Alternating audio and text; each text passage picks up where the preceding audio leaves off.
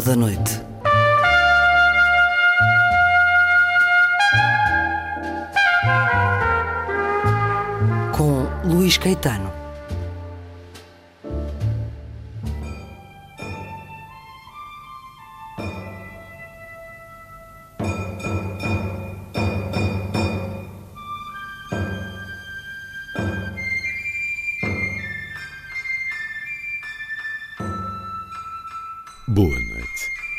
Na ronda fala-se hoje de cinema, de Yasujiro Ozu. No próximo dia 12 assinalam-se os 120 anos do nascimento do realizador japonês e no mesmo dia os 60 anos da morte. A Leopard Filmes iniciou hoje uma grande retrospectiva da obra de Yasujiro Ozu. E sobre ela vou conversar com o programador António Costa. E vamos escutar Wim Wenders, para quem esta cinematografia é o paraíso perdido. Mestre do drama doméstico, da subtileza humana, da delicadeza dos gestos, dos sentimentos contidos. O mais japonês de todos os realizadores. Yasushiro Ozu. Ao longo da próxima hora. Vai ser assim a ronda.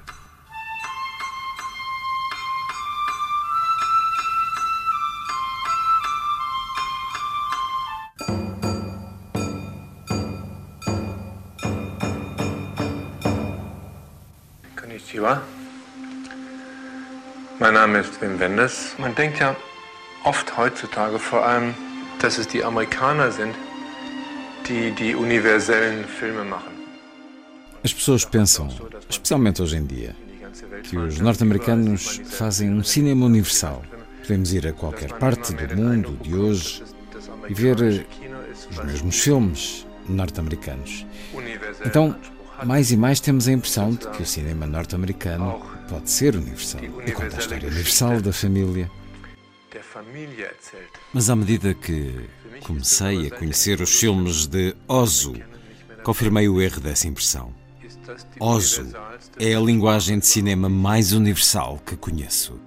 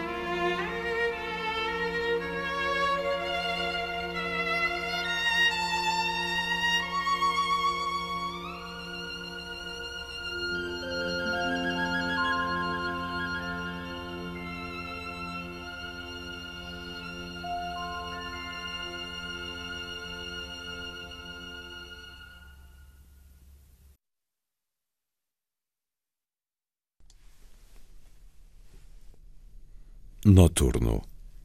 Música de Takanobu Saito para o filme Tokyo Monogatari, Tokyo Story, de Yasuchiro Osu. Voltamos a escutar o realizador Wim Wenders, agora na Masterclass, no encontro com estudantes de cinema em Lisboa durante o Lisbon Film Festival em 2019. For me, it's still the holy grail of cinema, and it's still the lost paradise. And I had never heard of this man. It had not occurred ever. And actually, at this point, none of his films had ever been shown in Europe because the Japanese had always thought this man was too Japanese. So they had not exported his films. And I had time and walked by the cinema, and it was in the afternoon, and just went in. Didn't expect much because thinking I knew the history of cinema, it couldn't be so special if it had been forgotten. And then I stayed three shows in a row. I just always stayed.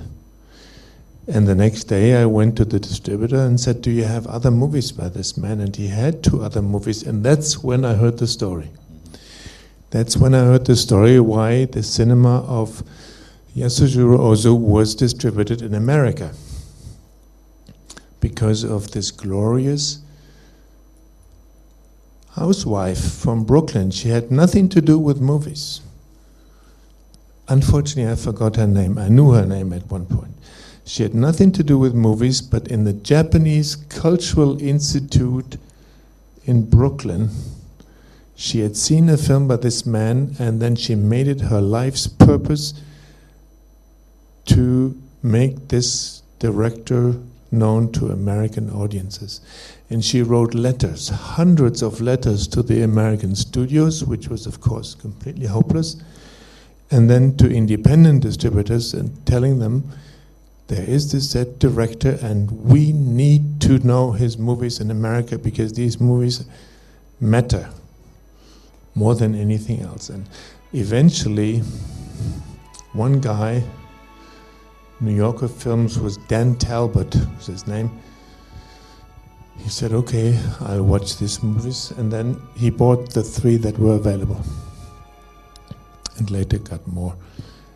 And me too. I saw then these three, and then I traveled to Tokyo for the first time to see others at the Tokyo Film Institute or Cinematheque. And eventually, I think I saw all the movies that of his that are available because a lot of them, especially the films he did in the beginning, are lost. About 10, 15 of his films are lost forever.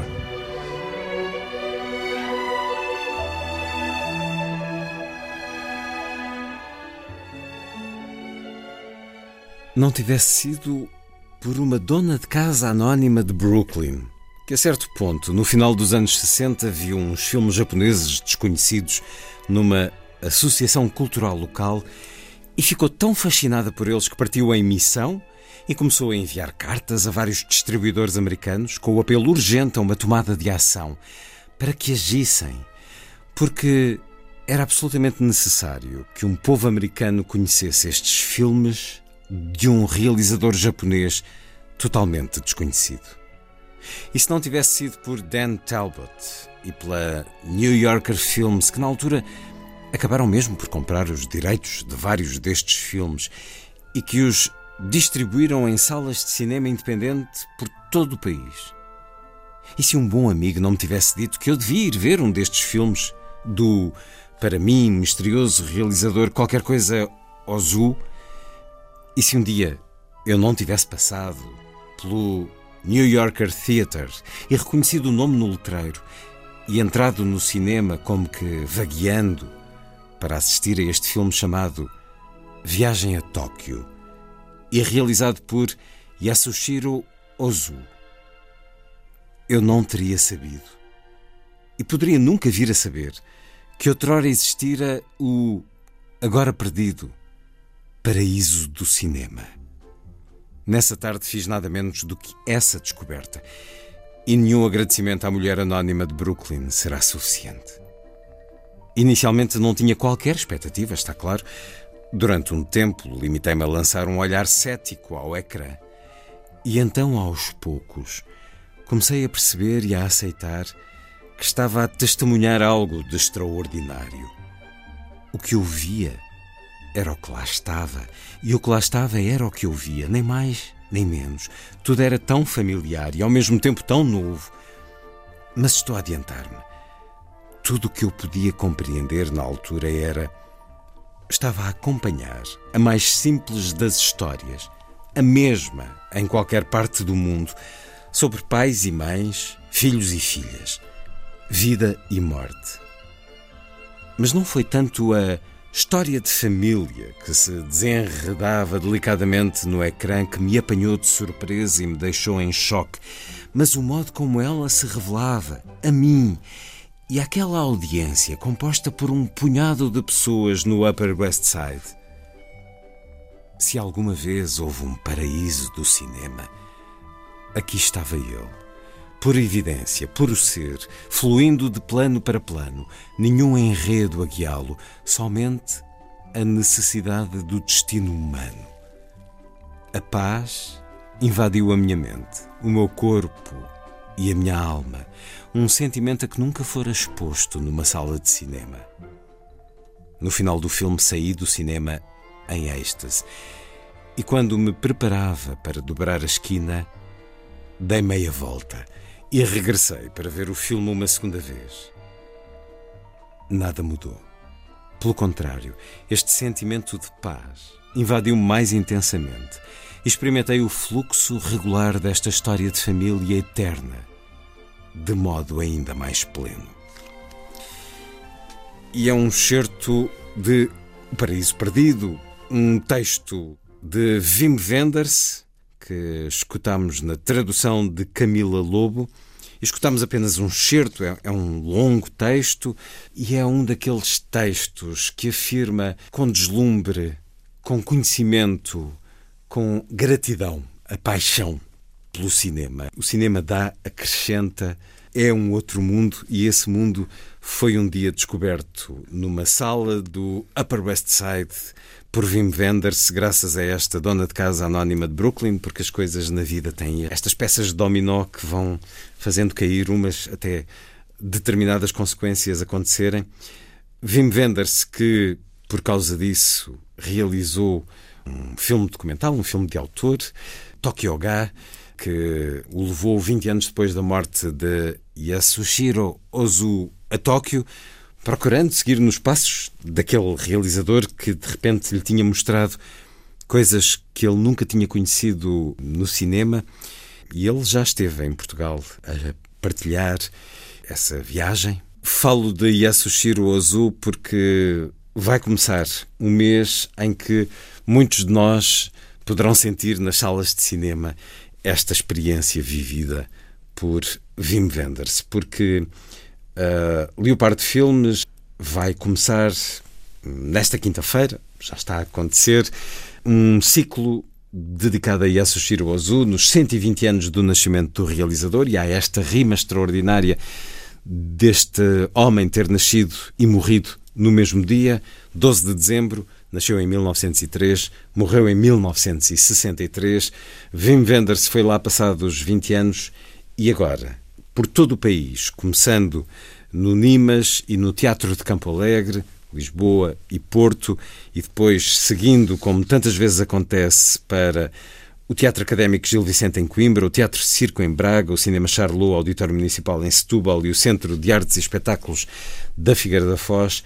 Vai haver muito azul por todo o país. São oito filmes em cópias digitais restauradas a partir de 30 de novembro e em diferentes datas que facilmente poderão ser encontradas na internet por todas estas cidades portuguesas, propostas destes oito filmes, sendo que dois deles são inéditos comercialmente no nosso país: História de um proprietário rural e Crepúsculo em Tóquio.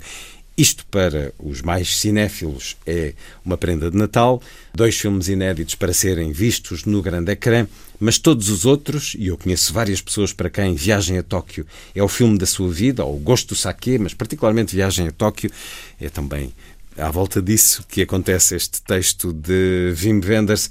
Será certamente um, um mês muito festivo que julgo passará também para janeiro, tratando-se das restantes cidades portuguesas por onde um, a Leopardo Filmes vai peregrinar estas projeções. E é a altura de dar as boas-vindas a António Costa, programador da Medeia Leopardo Filmes. Bem-vindo uma vez mais à Antena 2. Este hum, belíssimo texto de Wim Wenders, que está traduzido por vossa iniciativa, António Costa, texto que foi publicado originalmente em 2013 no livro Inventing Peace, de Wim Wenders, com Mary Tornasi e que depois pediram a Camila Lobo para hum, fazer a tradução. São ainda umas uh, seis páginas bem preenchidas com este testemunho, este depoimento, este, este agradecimento ao Ozu, este dizer: vejam o que é o cinema, vejam o que é a força desta arte, a sétima. António Costa, que já partilhou com Wim Wenders, ele também já foi convidado deste programa por duas vezes, a quando o Lisbon Film Festival. E já não me recordo se falámos de Ozu.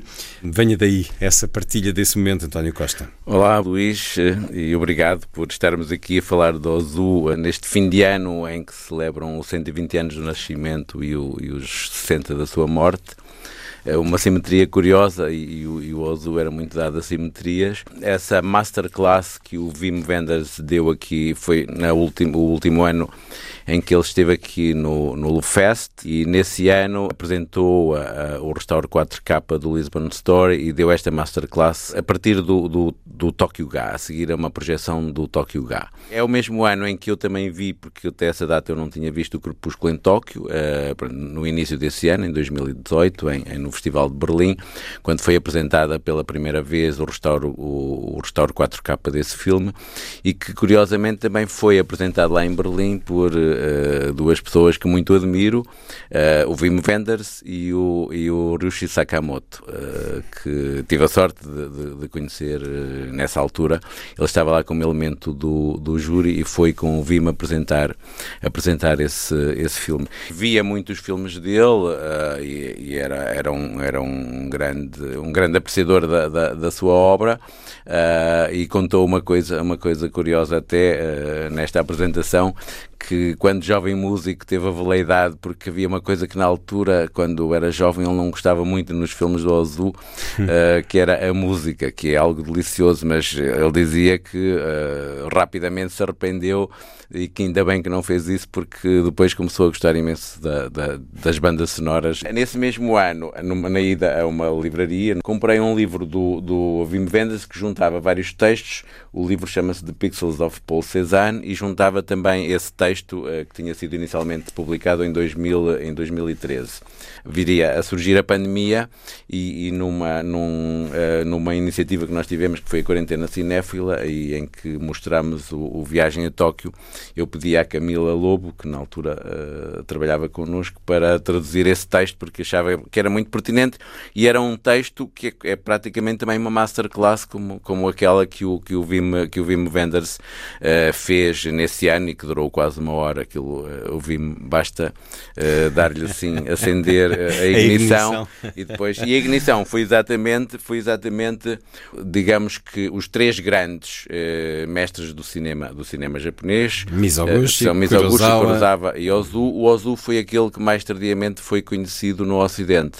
O estúdio do Ozu achava que ele não fazia um cinema que agradasse muito ao Ocidente, muito menos do Kurosawa. Estamos aqui a falar para Sim. enquadrar, creio que Kurosawa é ligeiramente mais novo que Ozu, Sim. 4 ou 5 anos e Mizoguchi ligeiramente 4 ou 5 anos mais, mais velho. velho. Embora tenha, tenha, sido através do Kurosawa que, que, o, que o Ocidente, no início dos anos 50, quando o Rashomon ganhou um, um prémio em, em, Veneza, que o Ocidente começou a prestar muito mais atenção a esse cinema. No ano da morte de Yasushiro Ozu, que ele tem uma retrospectiva no Festival de Berlim, 1963. Tem, e, e, e, também, mas que passou de certa forma um bocadinho despercebida. Mas que também começou é, a levantar e, e, e a difundir e, e, uh, e, tanto quanto sei, também o próprio Langlois fez, uh, mostrou os filmes dele mais ou menos também por essa altura. Na, ano, Cinemateca, na francesa. Cinemateca Francesa, mas uh, pai, meio ano antes da morte dele, uh, antes do verão,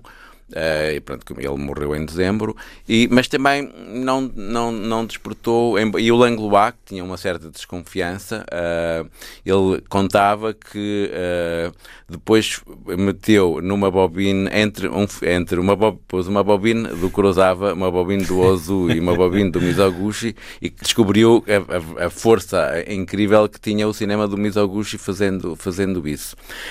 Mas o conhecimento do Ozu chega sobretudo no início dos anos 70 e por iniciativa do Dan, por iniciativa e, e, é uma coincidência uh, uh, incrível que seja uma dona de casa porque as personagens do Ozu também são personagens Sim. muito uma pequena burguesia uh, muito pessoas que, não, que não são pessoas não são heróis extraordinários como são como são é uma coincidência mas é também uma empatia é, não é? Sim, uma identificação. Sim. desta senhora de Brooklyn ela também gostou por isso, provavelmente, por se sentir sim, ali. Sim, sim, Aliás, o Wim Wenders diz isso, nós estamos todos ali.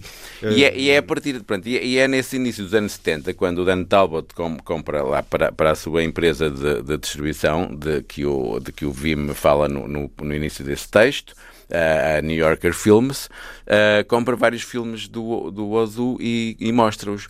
E, e a partir daí é que começa o, um, um, o verdadeiro conhecimento, um conhecimento muito mais alargado da obra do Ozu no, no Ocidente.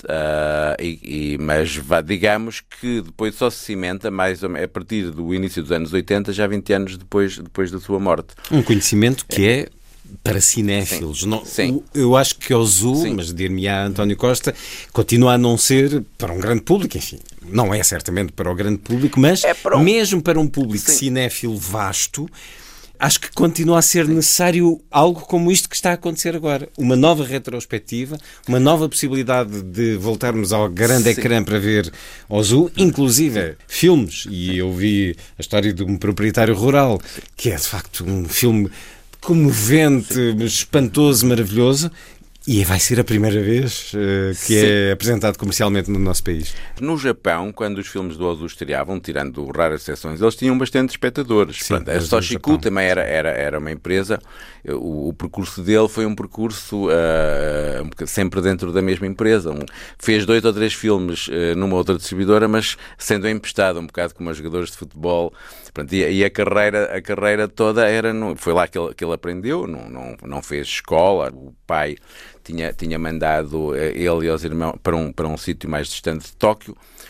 Consta que ele, que era um aluno fraco, como, como estudante, não, não tinha assim, não tinha grandes notas, não tinha. E depois, a partir de determinada altura, o pai falou regressar a Tóquio, tinha ele uns 20 anos, e é a partir daí, suponho que através de um tio, que ele eh, vai, vai eh, passa ao Chiku e começa a trabalhar, fazendo aquele percurso que muitos deles faziam, primeiro como assistente de realização, depois eh, a trabalhar como argumentista, faria umas curtas. Ele passou essa parte das curtas uh, devido a um acaso, e depois começavam, começavam a, a, a fazer as suas longas, aqueles... Indústria e, e, ele, e muitos dos filmes dele tinham, tinham, tinham uh, um grande público, mas julgavam o que até acho que não, que não é isso que acontece, e o, o, texto do Wim Wenders também diz isso, que é que o cinema dele, sendo muito japonês, é também, é também é, muito universal, porque, como diz o Wim, eu estava a ver aquelas pessoas e era como se estivesse a ver o meu pai, o meu irmão e a minha família, são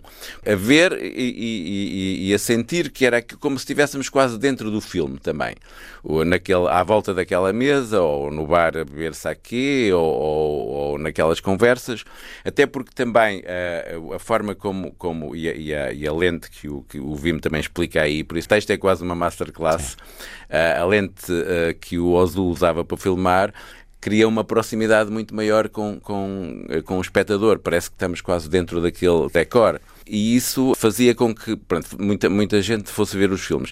Em Portugal houve, no, no verão de 1980, uma retrospectiva na Gulbenkian, uh, organizada pelo João Bernardo da Costa, mas pronto, para um público só aqui de Lisboa. Eu próprio era, era nessa altura, como era o fim do ano letivo, uh, já estava aqui uh, e, não, e não... O meu primeiro azul viu, viu na, na RTP2, ainda nos anos 80, Mas foi sobretudo a, a partir, depois, depois mais tarde, que, que, começa. Até essa data, não, nenhum filme do Ozu tinha estreado em Portugal. E o primeiro filme a estrear comercialmente em Portugal é o Primavera Tardia, uh, pela Atalanta Filmes, porque é o ano passado ali o par de filmes, digamos assim. Uh, a primeira empresa de distribuição do Paulo Branco em Portugal. Uh, foi Primavera Tardia em 1994, numa cópia 35 restaurada. E quando a Cinemateca faz depois o, o, o livrinho das folhas da Cinemateca, uh, que foi, foi depois a seguir a isso, eles, eles referem mesmo isso. Em Portugal, até à data, só estreou um filme do Azul, Primavera Tardia, em 1994. Pronto, depois, uns anos mais tarde, também a Atalanta Filmes foi estreando uh, primeiro o Viagem a Tóquio, pronto, e depois, uh, com, com intervalo de alguns anos, o Outono Tardio, o Bom Dia, o, o Gosto do Saque, que é o último filme dele, A Flor do Equinócio, pronto, são seis filmes.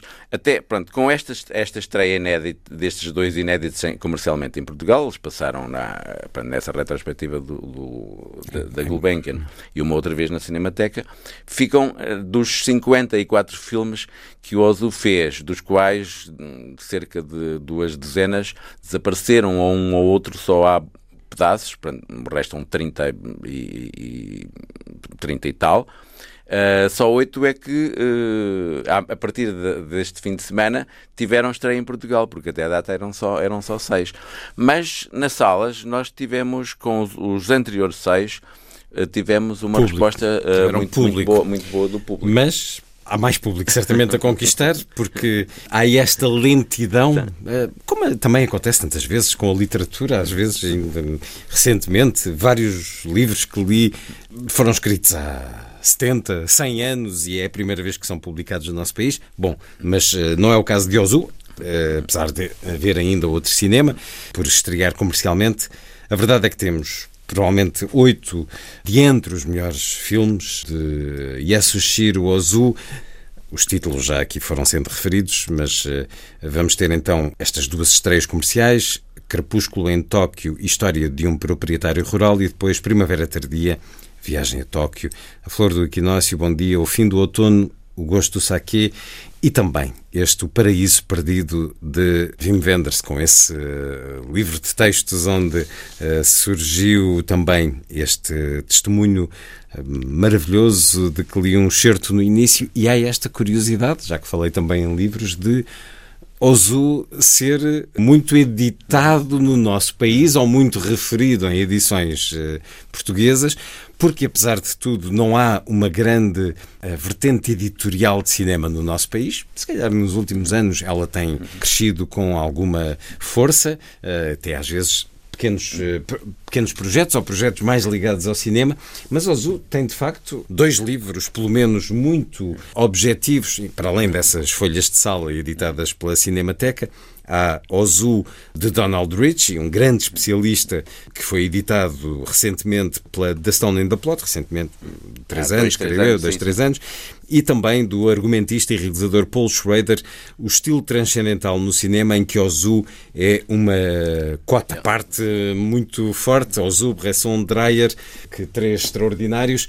Também um livro muito singular de Cristina Fernandes foi publicado ano passado, C, ou já este ano, já não me É o ano passado, sim. O ano passado, ano passado. C, com muito sim. de cinefilia, é um, é um C de cinema, sim, sim. C de muita cinefilia e António Costa, diga-nos o que é Ervas, que foi também publicado pela Sim. Cinemateca. Ervas, Ervas é, um, é, é, um, é, um, é um livro uh, do, João Miguel, do poeta João Miguel Fernandes Jorge, que já tinha publicado também na Cinemateca uh, um livro de poemas uh, sobre o pickpocket, do Bresson, e curiosamente são estes tais três, três cineastas do cinema transcendental do Paul Schrader, e tinha também feito um livro sobre a palavra do Dreyer. Este não é é propriamente sobre, não é, não é feito a partir de um filme, mas é feito a partir de muitos filmes da obra do Ozu. Chama-se Ervas, uh, foi, foi publicado no verão uh, de 2022, é, em junho de 2022, e, é, e, é, é, um, é, é, um, foi um projeto portanto, com, com os textos, com os poemas do João Miguel Fernandes Jorge, e à parte ele também escolhe uns, uns trechos do diário do Ozu e do diário dele também quando acaba, dele próprio, João Miguel Fernandes Jorge, quando acaba de escrever cada um, cada um dos poemas. Foi lançado ainda, e o livro tem, tem, tem para além dos frames dos, dos filmes do Azul, pinturas do Rui Vasconcelos, que tiveram expostas na, na, na Cinemateca durante um mês e meio, dois meses, uh, e, na, e, que a exposição foi inaugurada com o lançamento do livro, e o, e o livro, o, o, o livro é, foi, foi desenhado pela, pela Rita Azevedo Gomes. Com, são bastantes poemas, normalmente são três, quatro, cinco poemas por cada um dos filmes e, e abarca quase uns 15, 15 a, 20, a 20 filmes.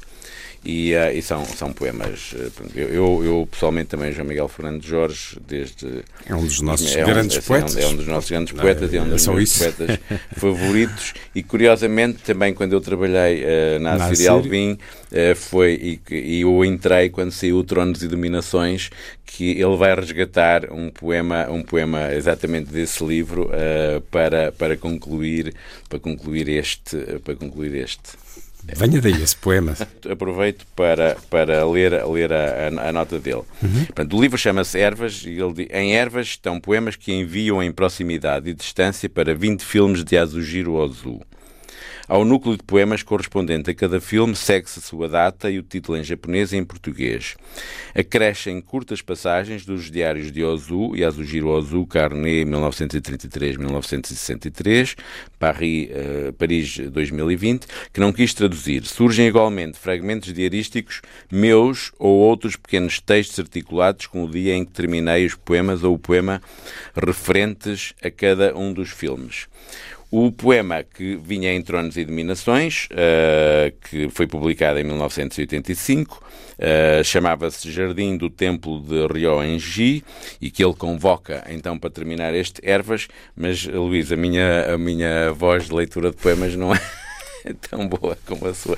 Não sei se quer ler. Se quer Mas é ler. é isso. Depois de o ouvir, tal como em Vim Venders, aquilo que nos diz João Miguel Fernandes Jorge é também uma experiência de intimidade, é uma escrita de intimidade. Jardim do Templo de Ryoanji. Os primeiros fulgores da lua vestiram os círculos que levam à montanha. O corpo da Casa Amarela olhava para o ocidente, face encostada à palma da mão. Avistava-o, uma estátua de mármore na solidão da areia. Permanecia muito tempo imóvel e tornava-se ser visto sob o ruído dos passos, perdido na grilharia das cigarras. Escureceu, clareou, uma e ainda outra vez. O estrado de madeira fora lançado através da charneca. Juncos, miosotes, pimpinelas escarlates apodreciam, regados por lágrimas, os pinheiros, as paixões lançam raízes. Fugiria se alguém visse, tal como eu o sei ver, o corpo da Casa Amarela junto ao jardim do templo de Ryoanji. Coração de cera flexível, tempestuoso a todos os meus passos. Se alguém o visse, naquela noite, fugiria.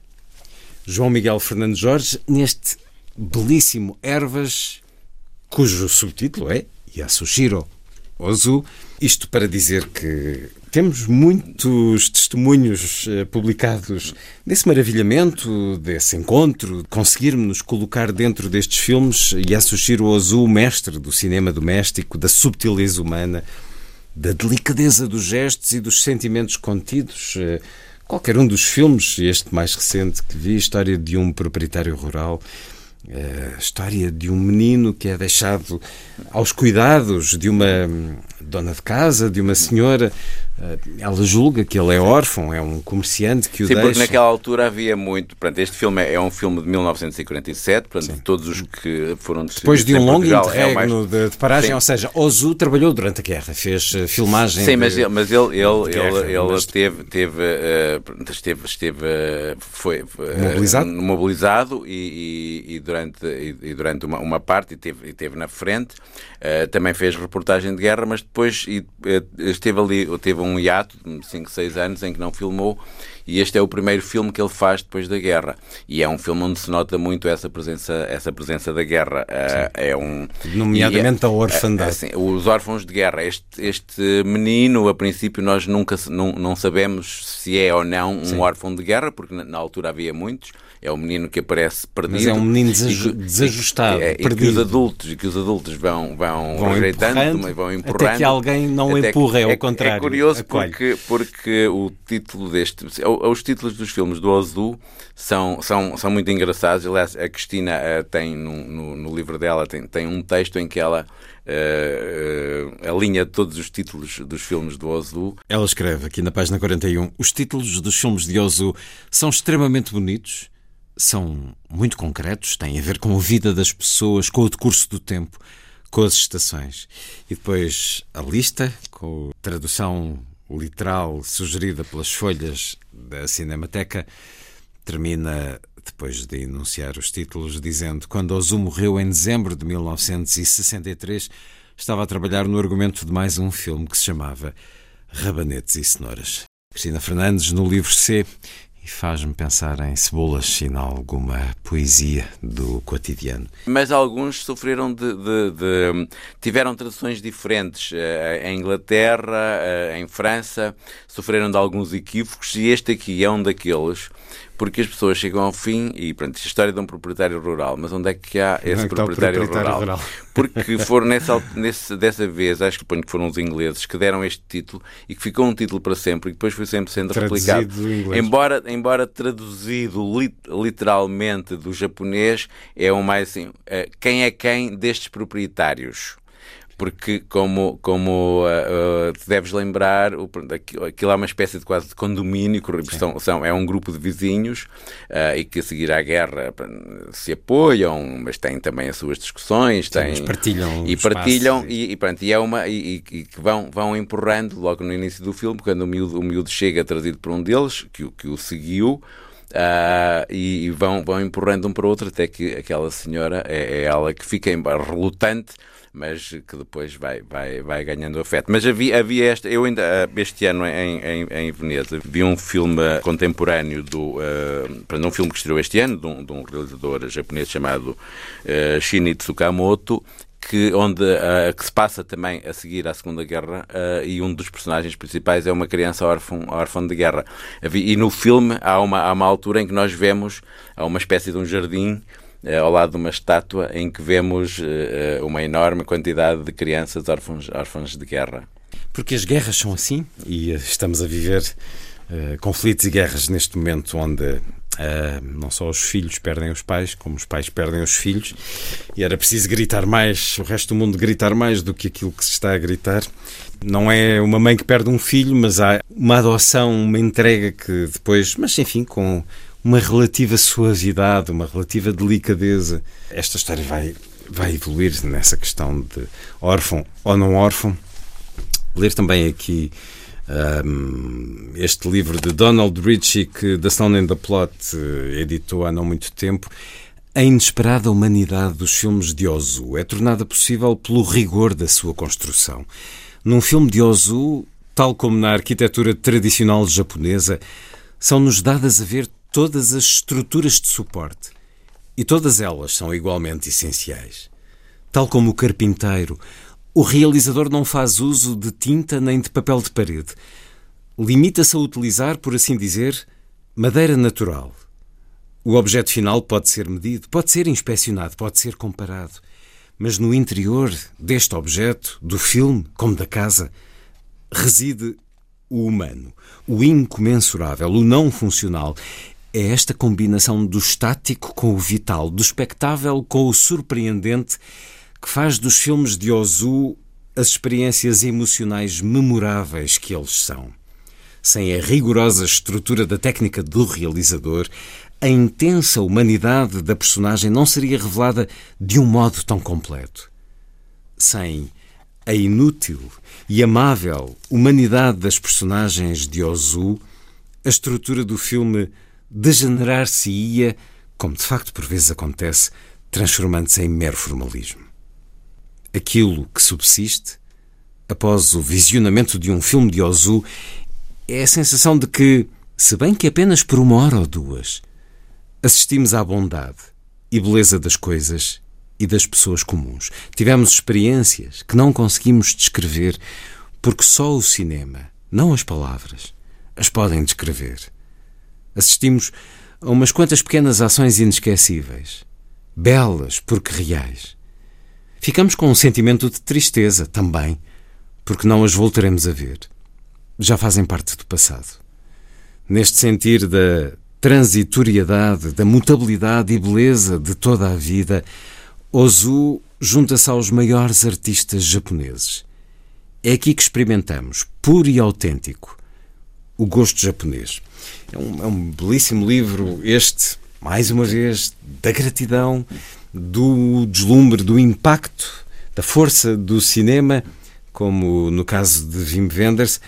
E há esta questão, este espírito japonês, este espírito zen, nós que utilizamos a palavra torto e a direito, enfim, para dizer que estamos mais tranquilos, estamos mais relaxados, mas há de facto esta delicadeza e esta bondade e esta familiaridade que Ozu nos dá e a Leopardo, a propósito também da singularidade, da rima extraordinária de ele ter nascido a 12 de dezembro e morrido a 12 de dezembro, 1903, 1963, uh, evocam a noção japonesa de Shoujo Ruten, que exprime a constância de um ciclo de transformação em tudo, em que o nascimento leva à morte e esta, por sua vez, permite a renovação. E há, há toda esta cultura, espiritualidade japonesa a envolver Ozu, que é também um convite à viagem, ao sentir de algo diferente.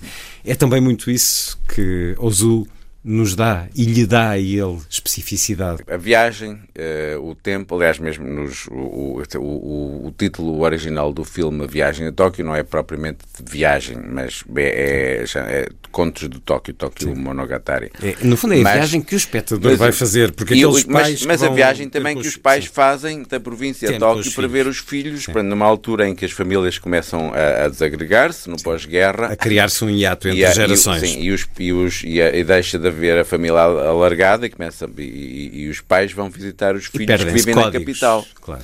Uh, e pronto, essa questão da viagem e, e os, film, os filmes do, do, do Ozu têm muito aqueles sinais de pontuação que de vez em quando há, há, uma, há uma cena dentro de casa e depois a seguir nós vemos a roupa a secar, uh, vemos alguém a passar ao fundo, vemos os postes, uh, vemos os, os cabos de alta tensão e também tem muito comboios a chegar e a partir. Eh, sem, sem propriamente a gente saber quem é que vem lá dentro. Às vezes vemos, outras vezes não vemos, mas há muito estes comboios que partem, que partem e que chegam. E esse lado da viagem uh, também está lá.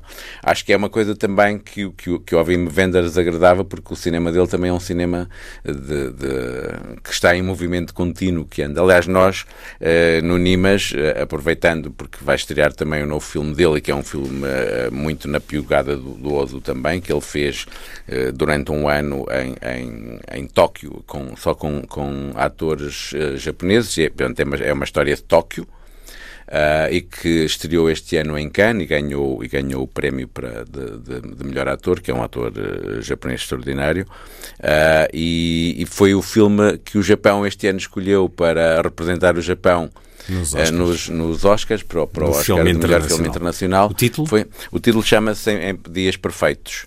Uh, e tem que ver com os Perfect Days, aliás, um, Sim, o, o personagem.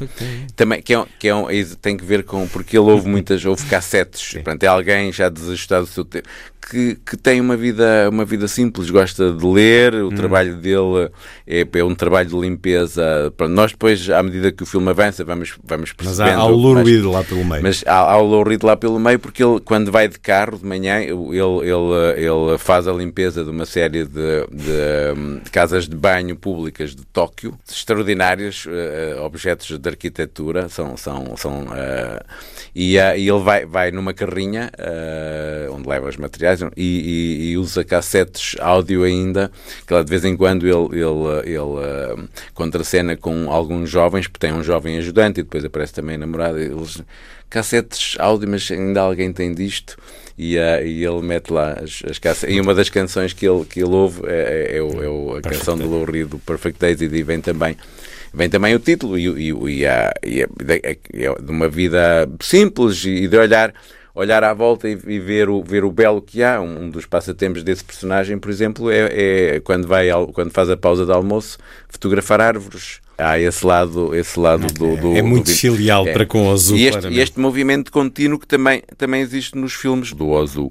Mas há uma coisa que, que, que eu recordava também e que diz, e que, e que o Wim Wenders escreveu quando fez o Tokyo Ga, naquele texto onde ele diz uh, se no nosso século ainda houvesse santuários uh, e se houvesse uma espécie de um santuário de cinema, para mim esse santuário seria os filmes do Ozu.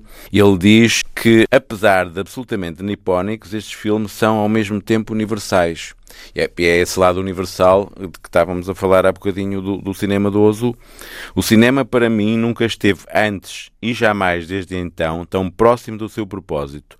Dar uma imagem do homem do século XX, uma imagem útil, verdadeira e válida, em que ele não só se reconheça, mas com a qual possa, sobretudo, aprender sobre si próprio. Portanto, é esse lado que nos aproxima muito do, do, do, do cinema deste, do cinema do Ozu, que é um cinema que as coisas uh, o, é onde estão sempre muitos objetos, aquela a chaleira, que aliás agora este, este ano, o ano dos 120 anos, uh, pronto, há muitos estão a sair várias publicações em, em, em vários sítios, uh, cópias restauradas, como estas duas uh, que, nós, que nós temos. Uma delas já tem, já tem mais alguns anos, mas, mas estão, estão também a fazer-se a fazer outros restauros e, e exposições, nomeadamente em Tóquio, há uma, há uma, há uma grande exposição sobre que tem, tem páginas do, páginas do, do, do Azul escritas, desenhos dele, fotografias, etc. E também tem os objetos. E lá está a, a chaleira que está sempre presente nos seus filmes.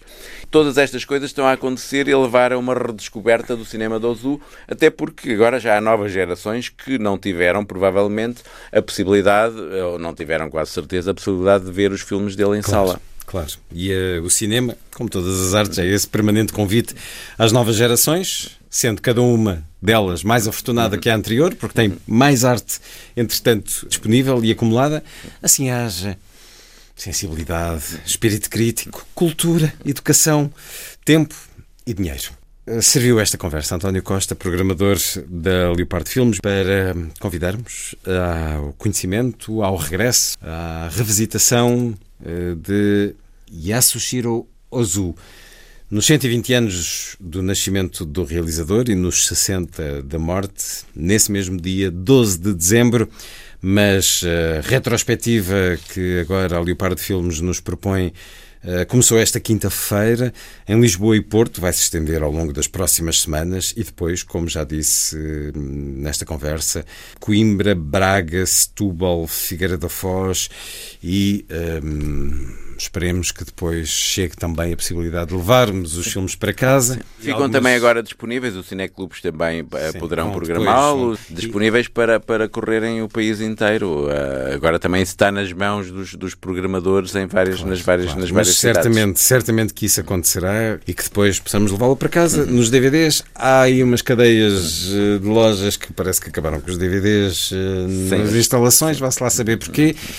E vamos terminar com um poema de João Miguel Fernandes Jorge, António Costa. Não, eu, eu ia sugerir, até porque falámos aqui um bocadinho deste, deste filme pronto, que, que será exibido. A história uh, de um proprietário sim, rural. Que é um filme, tal, tal como um filme que, que nunca estreou cá e que ele tinha feito antes da guerra, uh, se dizia ser uma espécie de, de filme precursor, embora cá, cá não, não, as, as pessoas que fizeram o neorrealismo italiano não, não tenham visto, mas e neste aqui também, este, uh, aliás, como. como o Luís viu uh, quando, quando, neste filme também há ali um lado quase neo, neorrealista, neo, neorrealista. E, claro, e, há um filme do De Sica devastada ou ferida há, há um filme do De Sica pronto, já se dizia que o outro que esse filme que ele tinha feito antes da guerra era uma espécie de ladrões de bicicleta à Van la Lettre e este aqui tem mais que ver com um filme do, também do De Sica que é o Xuxá mas eu propunha, propunha este texto uh, Não Quero Uma Criança e, uh, e, que, e, e propunha este, o, estes livros todos que nós tivemos aqui a falar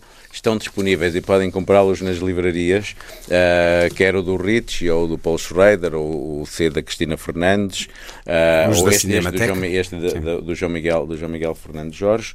Uh, e este, o, o, título do poema, e tem que ver com a história do proprietário rural, é Não Quero uma Criança. Muito bem, vamos a isso. Nas livrarias, claro, em todas, e não esquecer sempre a linha de sombra que está na Cinemateca e que certamente os terá. Foi lá que eu comprei o meu. face a face, a mulher, a criança. Show! Vai-te, show!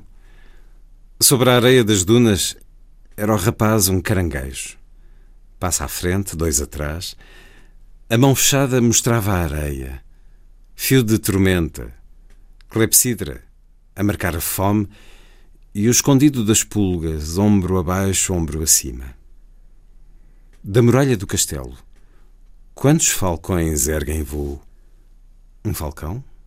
Dois falcões? Três falcões? Um colchão novo. Vai-te. Mija na cama que nem um cavalo. Zit, zit. Verdadeiro veneno. Move os ombros ao sabor das pulgas. Correi, que tem nome o catraio. Um falcão, dois falcões. Semearam-te na estrada, um sem abrigo. Três falcões. Três ou quatro, tanto faz. A moer a farinha, manivela a girar, farinha extra branca. Ele não vai regressar. Otan, a mulher, arde-lhe no rosto o desamor da lágrima. Coça uma perna. Bulem-se-lhe as cruzes à carcoma da pulga. Ele volta sempre. Ei abandono folha de jornal pelo vento. Falcão que se esfuma a voar igual a um dragão. Não quero vê-lo. Não quero uma criança, o poema de João Miguel Fernandes Jorge, nesta edição da Cinemateca, o livro Ervas, a partir de Yasushiro Ozu. E aí está, este ciclo que marca o ano cinematográfico, que certamente marcará a experiência de muitos na sala de cinema, no grande ecrã, nos 120 anos do nascimento de Ozu. Oito filmes, dois deles uh, inéditos comercialmente, cópias digitais restauradas e o convite que aqui se fez também neste programa. António Costa, muito obrigado por ter vindo uma vez mais à Antena 2. Obrigado, Luís.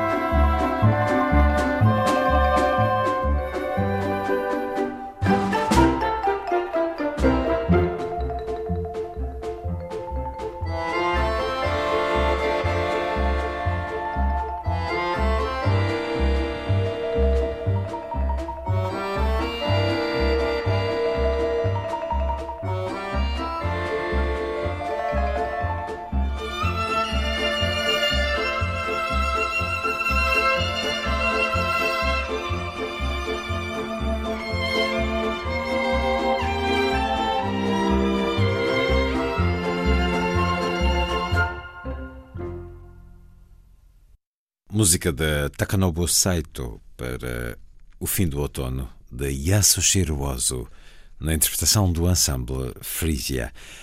Está feita a ronda. Assim, obrigado por estar com a rádio. Boa noite.